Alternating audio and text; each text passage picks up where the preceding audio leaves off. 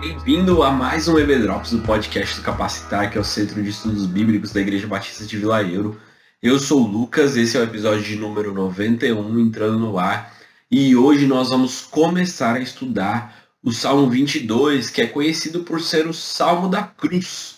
Sim, Jesus cita o Salmo 22 no momento em que ele é crucificado, e além de citar esse salmo a todo momento, aponta para a realidade de dor, para a realidade de sofrimento, para a realidade de esmagamento mesmo que Cristo vai sofrer na cruz. A gente está falando disso há mil anos de distância. Então, nós podemos até entender aqui Davi como um profeta, como o próprio apóstolo Pedro diz, apóstolo Pedro que diz isso, é, que Davi era um profeta, sim, nós podemos entender que aqui no Salmo 22 existe uma profecia, porque nada daquilo que é descrito nesse salmo é, é algo que tenha sido acontecido algo pelo menos parecido na vida de Davi ou na vida de alguém conhecido dele. Então é muito interessante a gente entender esse salmo como uma profecia. E para a gente estudar esse salmo, eu vou dividir ele em quatro partes. Então, começando hoje é, até os próximos quatro episódios, nós vamos é, nos debruçar e cada uma dessas partes, de pequenas partes do Salmo 22. E hoje a gente vai ler e estudar do Salmo 22 versículo 1 ao versículo 8. Eu não vou ler, eu disse que a gente ia ler, mas a gente não vai ler. Então, dá uma pausa aí, lê os versículos 1 a 28 do Salmo 22, depois volta para nossa análise, para o nosso estudo. Vamos lá então. É, é muito interessante a gente pensar que Jesus ele respondeu a Satanás no momento da sua, da sua tentação, citando a Bíblia, citando a, o Deuteronômio, na verdade, eu ia dizer os Salmos, mas não foi. Ele citou Deuteronômio. É, e, e, como a gente já falou no episódio passado, Jesus está o tempo inteiro citando a palavra, citando os Salmos. No momento ali da, da sua prisão, no, nos momentos é, em que ele carregava a cruz, ele cita o profeta Oséias. E, e aqui no o Salmo 22 ele é citado é, é, ipsis literis, né? assim, ele é, ele é citado claramente na boca de Jesus, no versículo 1, quando ele diz: Deus meu, Deus meu, por que me desamparaste? Né? Eloi, Eloi, lama sabachthani. Então é, é, bem interessante a gente pensar que Jesus ele estava imerso na palavra, né?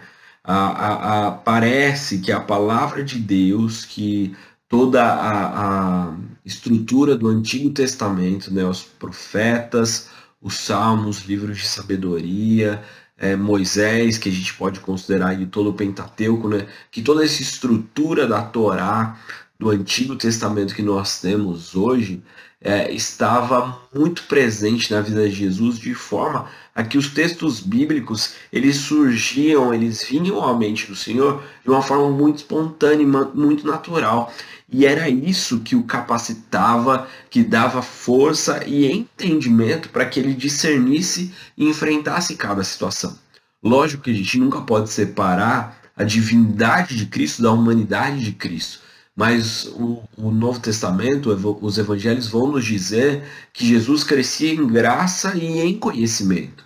Ele não era um bebezinho que detinha, detinha todo o conhecimento bíblico, histórico do plano da redenção, mas ele foi se encontrando nas páginas do Antigo Testamento, entendendo o plano de Deus, muito provavelmente orientado por José, por Maria, por toda a, a glória que a anunciação de Cristo trouxe.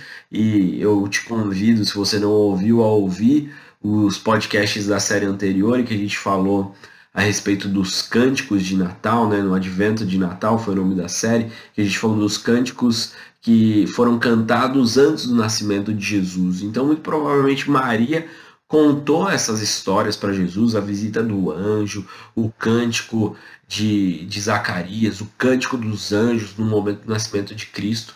Mas tudo isso essa parte mais espiritual e mais mística no lado positivo da palavra, ela se fundiu com aquilo que Jesus reconhecia e entendia do Antigo Testamento. Então é muito importante a gente pensar que a própria palavra sustentou o verbo que se fez carne, né? É, e, e, isso é um convite que nós temos hoje, né? A, a usar a palavra do Senhor como resposta para as nossas circunstâncias da vida.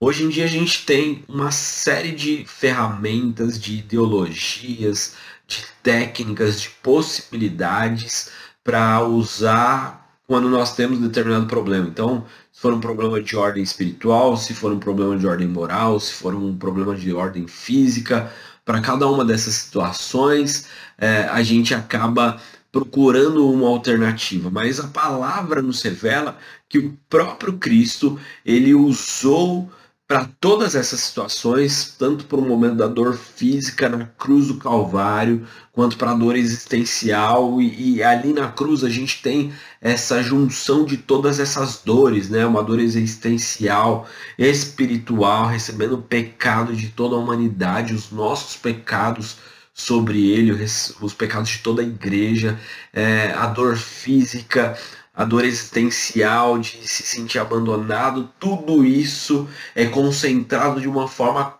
megalomaníaca que a gente nem consegue imaginar e profundamente cósmica em Jesus no momento da cruz do Calvário. E a resposta que ele dá a isso é citar a palavra. Ele enfrenta essa situação se apoiando na palavra de Deus. Então, esse é um convite para nós, né? Para nós usarmos da palavra, para nós incutirmos a palavra no nosso coração e para nós sermos como Jesus, né? A gente é convidado a estudar a palavra de uma forma que ela é, habite ricamente em nosso coração, assim como o apóstolo, apóstolo Paulo nos adverte, né? É, que a gente consiga, em cada momento da nossa vida, em cada situação, por mais complexa que seja, dar uma resposta bíblica que surja naturalmente na nossa mente o, os argumentos bíblicos, aquilo que a própria palavra nos ensina para que a gente consiga enfrentar essas situações, né? Então a nossa oração hoje é para que a palavra do Senhor modele todos os nossos pensamentos, modele a nossa forma de agir, de pensar, de sentir, de responder às circunstâncias da vida e que em todos os momentos a nossa for força esteja vinculada ao que o Senhor nos fala através da nossa palavra. Que essa seja a nossa oração e que essa seja a nossa grande vontade para o ano de 2022. É isso que a gente tem de reflexão para esse primeiro momento do Salmo 22 no próximo episódio a gente vai falar um pouquinho mais dos próximos versículos do Salmo 22. Eu espero que você venha, que você compartilhe isso com outras pessoas e que você esteja sendo abençoado também por essa série e pelo nosso podcast. Obrigado por me acompanhar até aqui. Que Deus te abençoe. Um grande abraço e tchau, tchau.